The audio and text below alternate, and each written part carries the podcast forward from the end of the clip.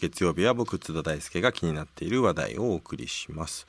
えー性暴力を告発する MeToo が大きなムーブメントになるなど昨今フェミニズムの存在感が増しています。でかつてのフェミニズムと少しこの様相が違うのは SNS などを通じて、まあ、幅広い世代に広がっている点でもありますし、まあ、あのいろいろな問題提起だけでなくもう SNS 上で、えーこういった議論なんかも活発化しているというのが、えーまあ、かつてとやはり違うところかなとは思うんですが、まあ、それを見てそこに対してまた男性が絡んでいってまあ、いろんな議論がどんどん混乱していくというそういう、まあ、あるいはその反発も強まっているという状況にあると思いますこのフェミニズムの高まりを男性社会はどのように受け止めるべきなんでしょうかえ今夜はこの方に電話でお話を伺いますジェンダー論に詳しい東北学院大学准教授の小宮智音さんですもしもし小宮さんこんばんはこんばんは。よろしくお願いいたします。よろしくお願いします。えーまあ、このねフェミニズムのことをなんで男性2人で語ってるのかっていうね,、そうですね。あのお話ではあるんですけれども、ただまあフェミニズムって割と女性の問題でちょっとあの思われがちですが、まあ、現実的には非常にあのあのこの社会の構造の問題で、まあ、その構造を作って、まあ、維持しているのは我々男性が今まで中心でもあるわけで、まあ、その点では実は男性のあの当事者である非常に大きな問題でもあるということではあると思うんですはい、ね。はいはい。あのこの性暴力を告発する、まあ、MeToo、まあ、MeToo だけでなく本当にこの関心が新たに高まってきてまた出版界でもねそういったフェミニズムを題材にした本があのベストセラーになるなどかなりあの状況もここ数年本当にここ23年ぐらいで変わってきたなという印象があるんですけれどもこの状況を小宮さんはどうご覧になっていらっしゃいますか？はい。まあ、あのセクシャルハラスメントの問題や性暴力の問題、まあ、それ自体は以前からある問題なわけですけれども、まあ、日本でも2018年にようやくその性暴力に関する刑法が一部改正されるなどしまして、まあ、これまで問題を訴えてきた人たちの声が、まあ、ようやく少しずつ届くようになってきているっていう側面は、まあ、一方にあると思います。他方でですね、まあ、SNS を通じて、まあ、これまでそうした問題に苦しめられてきた人たちの声がより多くの人の目に留まるようになってきてもいると思います。まあ、これは性暴力の問題だけに限らなくって、まあ、た例えば職場における性差別の問題あるいは家庭における家事育児負担の不平等の問題などでもそうですけれども、まあ、そうした問題を多くの女性が経験しているということが、まあ、誰の目にもはっきり目に見える形で共有されるようになってきたことであこれはおかしなことなんだ反対の声を上げていいんだ我慢しなくてもいいことなんだっていうふうに思える人たちが増えてきた、まあ、そういう状況だというふうに捉えています。うん、これはやはりまあ長年このジェンダーの問題研究されてきたこの小宮さんにとってもやはりあのなんていうかこのフェミニズムのあの論点が前傾化してきた背景には SNS の存在っていうのは大きいと思われます？大きいと思いますね、やはり短時間で多くの人がたくさんの声を発することができて、でそれがまたたくさんの人の目に留まるというのは、まあ、これまではあまりなかったことではないかなと思います。うん、まただから SNS まあすあの MeToo が注目されましたけれども、ええ。でも多分似たようなものってたくさんあって、うん。おそらく、まあ、伊藤詩織さんのええ事件っていうのも、あのマスメディアがね当初の報道なかなかない中、SNS では非常に関心を持って、えー伝える人あるいは怒りを表明する人もいました、あるいはあの保育園落ちた日本シネ騒動っていうのもありましたけれどもあ,、れもまああのなんですかね広い意味では考えればやっぱりジェンダーの問題とも、まあ、深く結びついている話でもありますし、まあ、声が上げネットで上げやすくなっているということがフェミニズムを後押ししているところがあるということですかね。そうですね。経験の共有がしやすくなっているということですね。うん、ただやはりまああの他方でねやはりまあフェミニズムという単語あるいは概念に対していまだになんていうかステレオタイプなうん。あのそうですね解釈で、えーステレオタイプに割とそういうまあ一部のそういう過激な運動でしょっていうふうに思う、まあ思ってまたそういうような差別的にねあの語られる、まあ、そんな論者も、まあ、少なくない。さらにねそういうのを本当に実名でやってる人も結構いたりして、大丈夫かとかと思ったりもするんですけれども他方でやっぱりこのフェミニズムっていうとやはり一部の研究者や運動家にとっての思想というイメージを持つ方も少なくないんじゃないかなとも思うんですよね。この辺りというのは、まあ、このなんていうかギャップですよね、言葉の一人歩きというかイメージの一人歩きみたいなものっていうのはどのように考えていらっしゃいますか？まずその一部の人のだけのものじゃないかっていうイメージ自体が、まあ、随分と偏ったものであるっていうのは事実として言えることなんじゃないかなと思うんですね。うん、まあ、フェミニズムっていうのは、まあ、あの100年ぐらい歴史がある昔からその、まあ、いろんな点で性差別をなくそうとしてきた運動であり思想なのでさまざ、まな形、まあ、そういう意味ではさまざまな形で性差別を経験している、えー、多くの女性たちの経験に基づいて起こってきたものなんですよね。でそういう意味では決して一部の人たちだけが声を上げてきたっていうわけではないし一部の人たちの経験にしか基づかなかったらこれだけ社会を変えるってことはできなかったと思うんですよね。まあ、他方で、まあ、フェミニズム自体は、まあ、一部の人たちのものにならないように反省を重ねてきた歴史を持っています。でまあ、そういう意味で、はい、先ほども申し上げましたように、えー、そういう経験の共有っていうのが特に SNS 時代に入ってからはこうはるかに短時間以前よりも短時間かつ容易に行われるようになっているっていうことじゃないでしょうかね。あのー、なんていうかすごい初歩的なね問答みたいになってしまって、まあ、あえて質問させていただくんですけど、まあ、リスナーの方もねこの問題、まあ、この放送を聞いて関心持つ方もいらっしゃると思うのでだフェミニズムにでよくある誤解として過激な思想であるとか、はい、あるいは男性を差別する思想でしょ、はい、というようななんかそういう言われ方をされたりすると思うんですけどこれらはあの正しいでしょうか？えーと、女性差別、まあ、これはフェミニズムに限らないですけど、まあ、差別をなくしていこうという運動は必ず何らかの点でこれまでの社会を変えていこうという部分を含んでいるわけですね。でその時にこれまでの社会の中で、えー、差別だと思っていなかったあるいは差別に行って十分考えたことがなかったような人たちにとってはなんでこれを変えなければいけないんだこれのどこが悪いんだって感じてしまう部分っていうのは、まあ、どうしても出てくるところだと思うんですよね。でそういう時に、まあ、例えばすでに、えー、女性の方がこう力を持つ社会になっているんじゃないかとかっていうような言われ方がすることになるんだけれども、まあ、じゃあなんで、えー、問題が訴えられているのか何が差別なのかということを、まあ、丁寧に見ていくとね、えー、問題が解消していくっていうところもあるんじゃないかなと思います。うんこれやはりあのまあ、丁寧にね見ていくことあのそしてまたきちんと言葉を提起して議論をしていくっていうことが重要であるっていうことは、まあ、すごく僕も同意するところなんですがしかし一方ツイッターって最もそういうものが苦手なメディアというか、はいね、140字でねあの140字だとやっぱりあのいろんなこと言い切れないから、うん、そうするといくらでもなんていうか突っ込めたり空き足を取ったりするのがあって。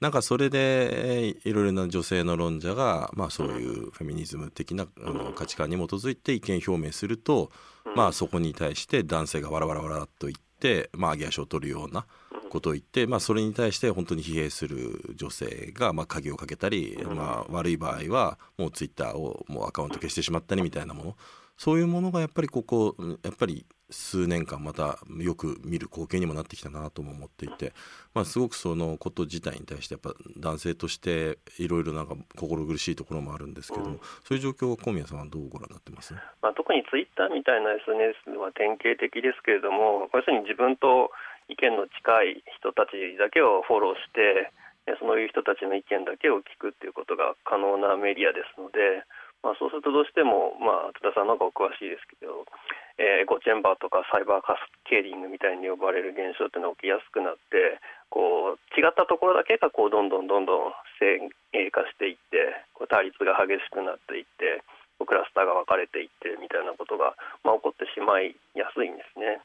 でまあ、特に、まあ、ツイッターの場合だとこう匿名で発言することもできるのでこう対立する相手に対して匿名で議論ではなくても誹謗中傷みたいなことばっかり行うみたいなアカウントもまあどうしても出てきてしまったりするわけですよね。でそうするとますますこう対立が深くなってしまうみたいなことが起こるので、まあ、これある程度はメディアのツイッターというメディアの特徴としてしょうがない部分もあってこう共有短時間で経験の共有が可能であるということの裏返しとしてそういうことが起こりやすいっていうのが、まあ、ある程度はしょうがないことかなと思うんですけど、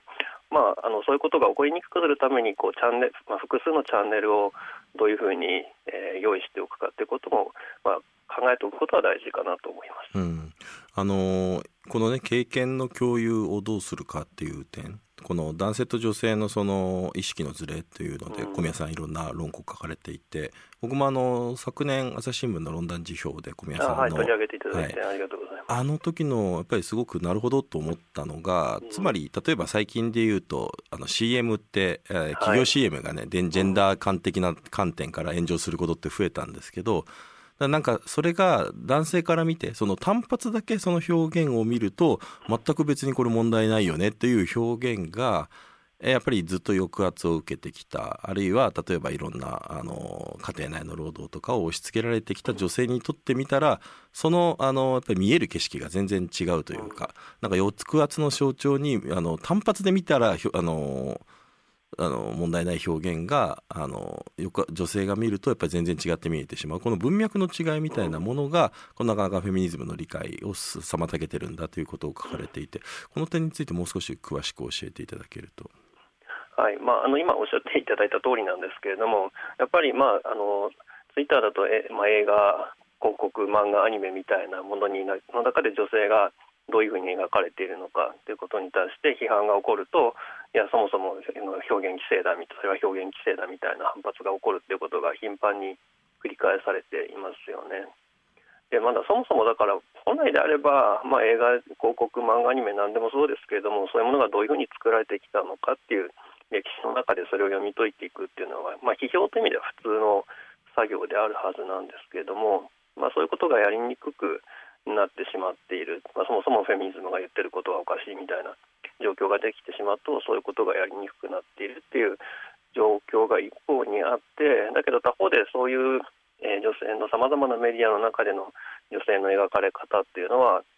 決してメディアの中だけで起こっているわけではないし現実社会の中で、まあ、例えば女性ばかりがこう課題に表紙評価にさらされたりとかですね。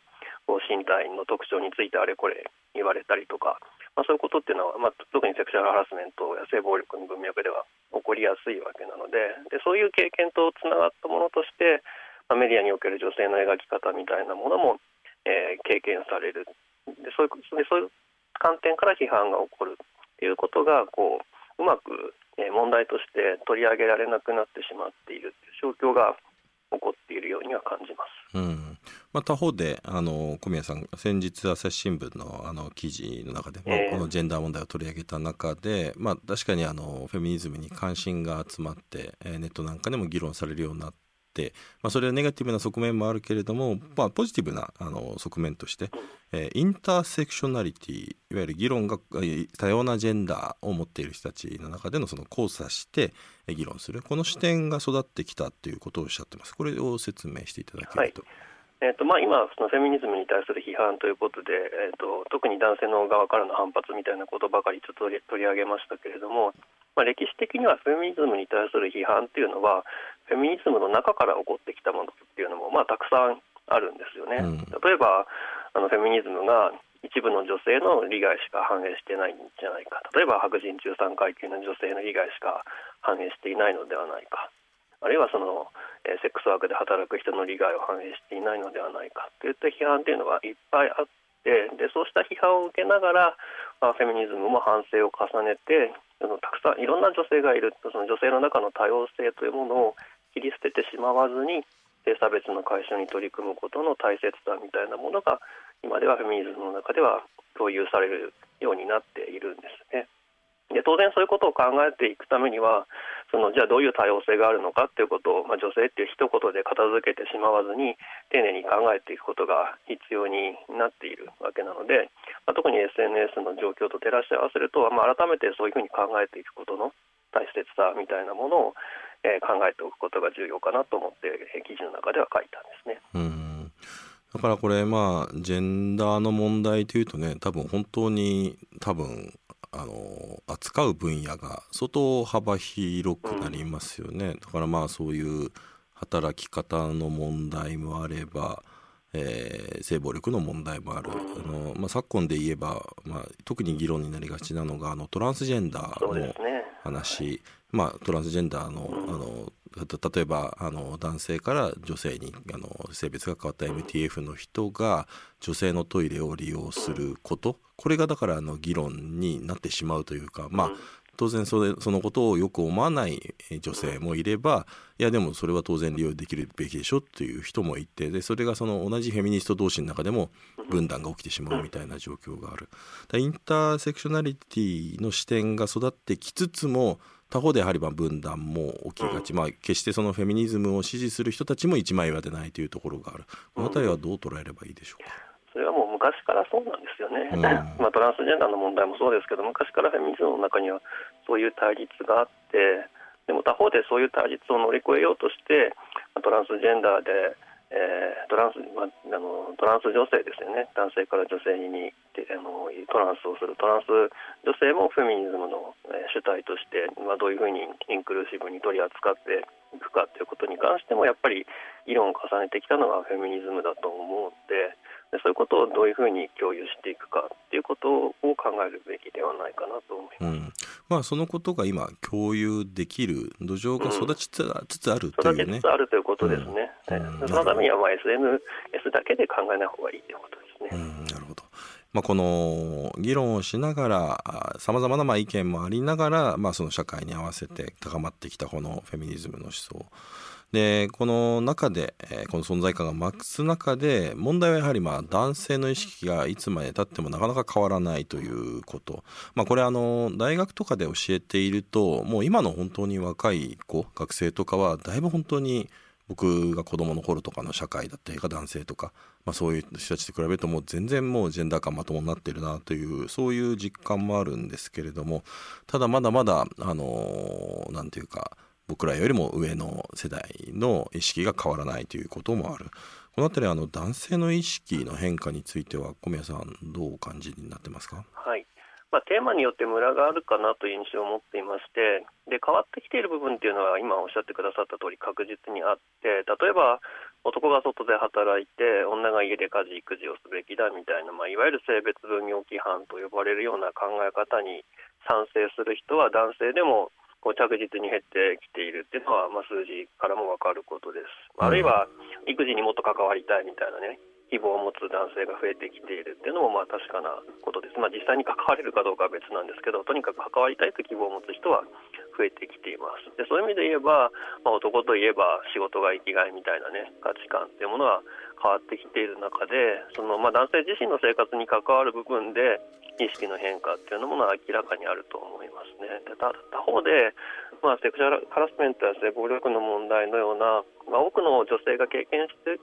いるんだけど、まあ、それを声に出して訴えること自体が、まあ、まだまだ法律が不備法律の不備であったり社会の偏見だったりによって、まあ、難しくなっているような問題については、まあ、多くの男性はまだ十分に認識できていない部分もあるかなと感じる部分はえっと、あの、一通ですね、メールがあるので読ませてください。はい、ラジオネームリワティさん。え私も男性の一人として自分では無意識のうちに LGBT 女性に不快な思い、えセクハラをしているかもしれません、うん、MeToo 運動やフェミニズムの高まりの前に今人として男性として気をつけることを頭に入れておかなければならないことは何でしょうか。また男性個人としてはどのように、えこの運動フェミニズムに協力するべきなのでしょうかという質問ですえーと、まずまずそういうふうにあの自分もひょっとすると知らないうちにあの女性あるいはセクシャルマイノリティの人に対して、えー、傷つけるようなことをしてしまっているかもしれないって思えるっていうのはまずそれだけですごく大事なことっていうか大切なことだと思うんですよね。うん、で基本的にその、まあ、日本はまだこのなかなか男性優位な社会ですので男性であるっていうことは、まあ、それだけで、えーまあ、自分が意識するかしないかにかかわらずで優位な立場に立ちやすいっていうことはあると思うんですよ。でそういうことがあるんだっていうことを意識しておくだけで、まあ、例えば今自分が手にしている地位や生活が、まあ、ある意味下駄を履いて手に入れたものかもしれない、まあ、まあだから捨てろって話にはならないんだけれどもその条件にね不平等なところがないかどうかっていうことをこう積極的に注意してで必要があれば見直していくっていう、まあ、視点をそういうことによって持てるようになりますので、まあ、そういうふうな意識を持っていただいているというのはすごくいいことだと思います。うん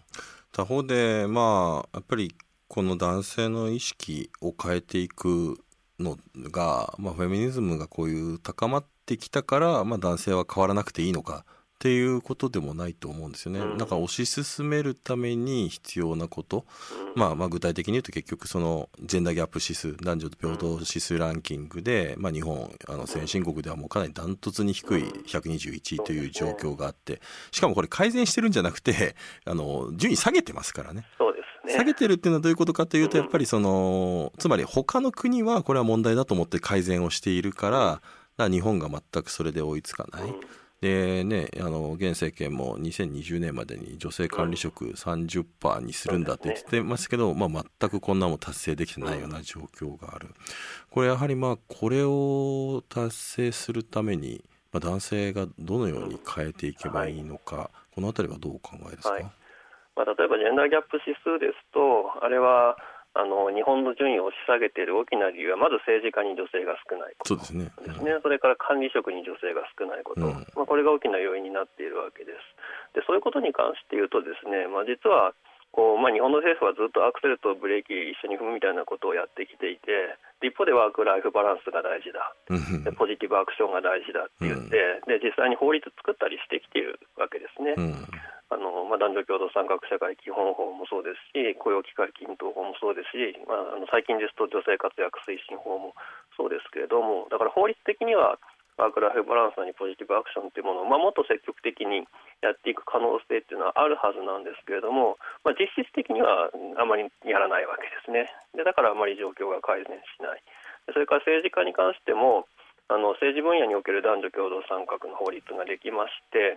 で各政党は自分自分のところの候補者の中でできるだけ女性を増やすようにこう努力しなければいけないということになったんですけど、まあ、いざ選挙が始まって見てみると、まあ、野党は割と頑張って女性候補を出してくるんだけれども、うん、与党は全然女性候補を出してこない、まあ、努力義務なので罰則がないので、まあ、そういうことができてしまうということになってるわけですね。まあ、だからこう建前としてなくさなきゃいけないということと実際にやっていくということの間に大きなギャップがあるのが今の私たちの社会ですので例えば、まあ、逆に言えば建前の部分ではこうかなりこうやらなければいけないということは言われているようになってきているわけですから、まあ、特にあの男性にとってもですねそういう建前を実効的なものにしていくために法律で努力しなさいって言われることをまずちゃんとやっていくとかですね。でそういうことにこう力を注いでいくってことはできるんじゃないかなと思います。うん。だから政治の世界でいうとねとりわけ例えば NHK の日曜討論とか見るともう本当に男性しか出てねえなみたいなっていうのをよく思うんですけどでもすごく男性政治家の印象がすごく強かった日本共産党なんかは最近はすごく意識して、ね、まあ、この LGBT の権利だと言ったりとか、うん、あるいはこういった討論番組に女性議員を積極的に出すようにしてなんかすごくすごい勢いでなんかここ数年変わったななんていう印象もありますよね。これだからあのー僕自身は、まあ、その去年の朝日新聞の論壇辞表で書いたんですけど結局その小宮さんの論考を引いて、まあ、意識にそれだけギャップがあってズレがあるんだったら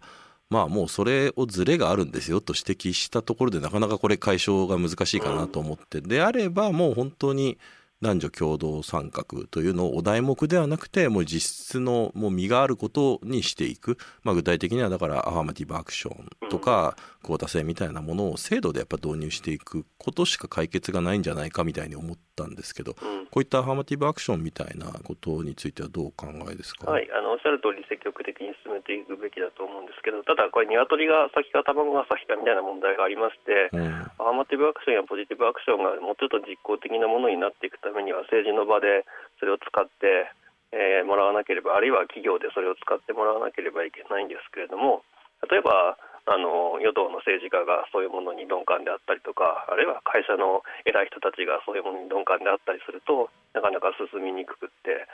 えー、そうするとじゃあその人たちの考えが変わるまで待たなきゃいけないのかみたいなことになってしまって、まあ、そうするとなかなか進まないみたいなことになってしまうので。まあ、あのおっしゃる通り、もうちょっと上からね、しっかりやっていかなければいけない。そのために何ができるかいけない、何ができるかを考えなければいけないし、まあ、自分にできることは、松田さんも愛知トリエンナーレであの頑張ってやってらっしゃいましたけれど、えー、できることはやっていくっていうことと、おまあ、あの他方でやっぱりあの、え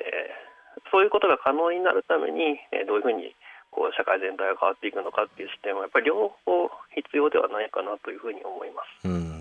なんかだからね、まあ、あの今ご指摘いただきましたけど、まあ要するに行政の文化事業要するに男女共同参画の部署があるところって大体まあ文化事業やってる部署で、うん、なんですけど実際その自治体とかがやってる文化事業でそこに出てくる出演するような登壇する人とか呼ばれる人ってまあ本当に8割9割男性みたいな。うん、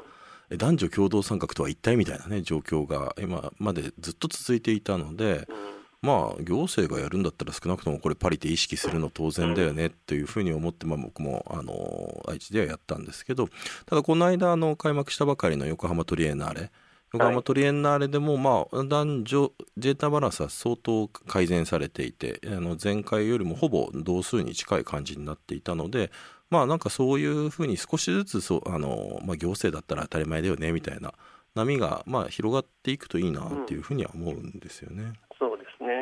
まあ、政治だと例えばあの先ほど言った男女、えー、政治分野における男女共同参画基本法とかですね、まあ、そこにあの各政党がこ努力しなければいけないって書いてあるんだから書いてある何しろ法律に書いてあるんだからちゃんと努力してくださいって有権者として言っていくとかですね。あるいは女性活躍推進法には事業主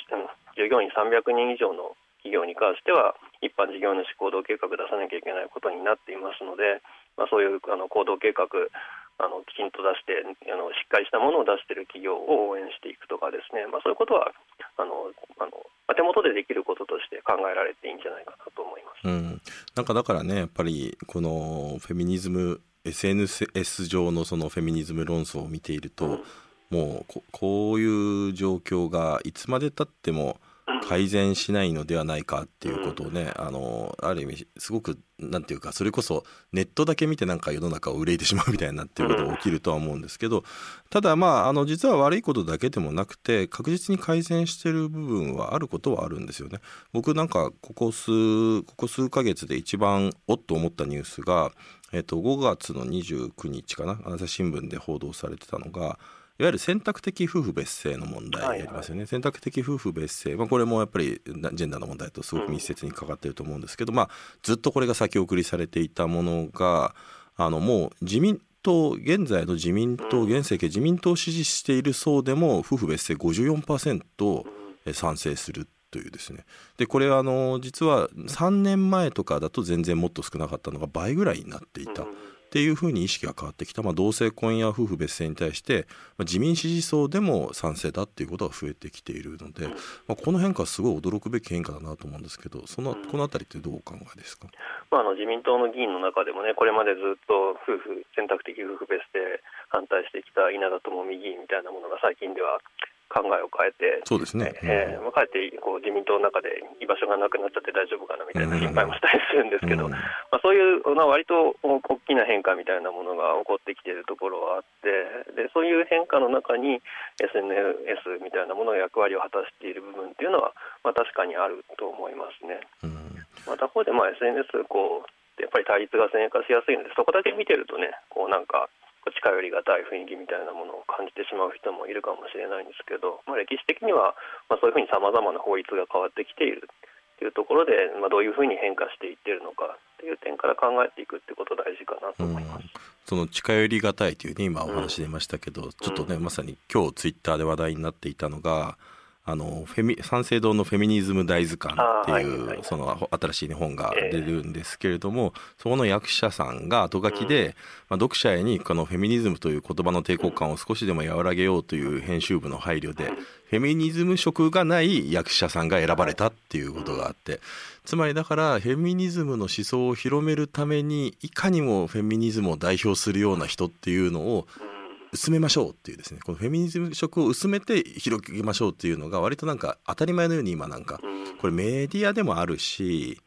えーまあ、実際に今年のあれですかね3月のあの今年のあれですよね国際女性デーというかなんかにもやっぱりなんかフェミニズムに対してあの批判的だってそこに入れられたくないっていう女性記者の人のブログが炎上するなんていうこともありましたし僕自身の経験でもやっぱり愛知トリエンナーレでそういうジェンダーの作品を取り上げようっていうふうになるとやっぱりフェミニズム色が強いアーティストはっていうちょっと敬遠されちゃうからっていうことをやっぱり言われるんですよね内部から。だからなんかこのフェミニズムを薄める薄めないっていうことの問題どう考えればいいんでしょうね。まあ、あの昔からそういうのは割と昔からあることだと思うんですよね、要するにフェミニズム、あるいはフェミニストみたいなものにこう悪いイメージがあって、だからフェミニズム、あるいはフェミニストと見られたくない、あるいはあのそういうふうに見られるようなものでは売れないみたいなイメージっていうのは昔からあると思うんですけど、まあ、そういう逆に言うと SNS みたいなものがあることによって、えー、そういう考え方に対する批判もこうわーっと高まっているっていうことが見えるようになってきているっていうのは、まあ、大きな変化といえば大きな変化で。いや特にまあ出版に関して言えば、えー、最近だとあのそういうひねりがない素直にこうフェミニズムについてきちんと論じるさまざまな、えー、書籍っていうのは出ていてでしかも売れているんですよね、うんうん、でこの出版不況と言われる時代にフェミニズムの本がいっぱい売れているっていうのは、うん、まあ、そういう意味ではこうあ変わってきたなと感じる部分ではありますね。なるほど、まあ、だからこそ、まあ、悲観するべきではなくて今、うん、議論を新たな段階に進めていく、まあ、チャンスでもあるっていうことなんでしょうね。そうですね。はい。はい。わかりました。そろそろお時間が来てしまいました。小宮さんどうもありがとうございました。どうもありがとうございましたはい、えー、7月20日月曜日の編集後期です。まあ、今日はですね、フェミニズムの高まりを男性社会はどのように受け止めるべきなのかというテーマで、えー、東北学院大学のえー、小宮智音さんにお話を伺いました。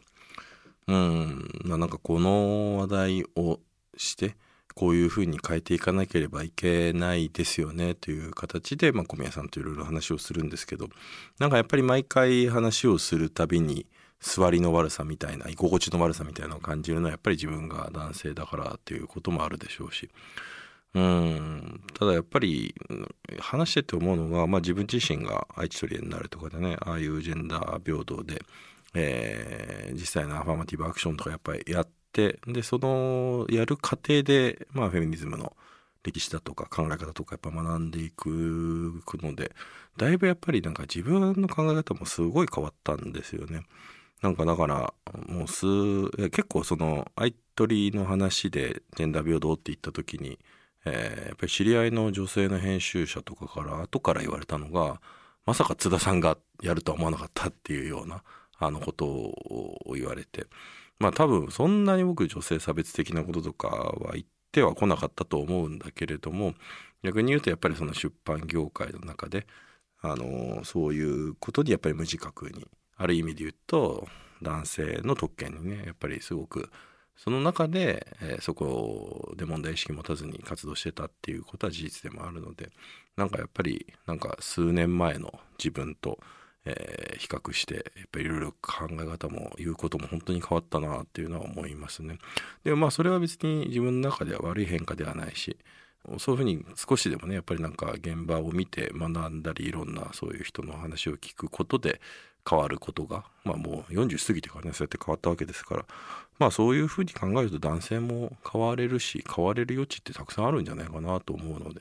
まあそういう、まあ、男性2人でねあえて、え話をして、まあ、ツイッターの反応とか見ているとその男性が変わるための、まあ、内を広くするためにこういうアプローチもあるんじゃないかっていう感想もあってまあそういうもののなんか今回の放送がねあの一助になればいいなっていうふうには思います。まあこの問題はまた考えていこうと思いますしまたアップクロスでもこういったゲストをお招きしてお話を伺えればなと思います。えー、ということで、えー、今日の研修後期以上です。また来週。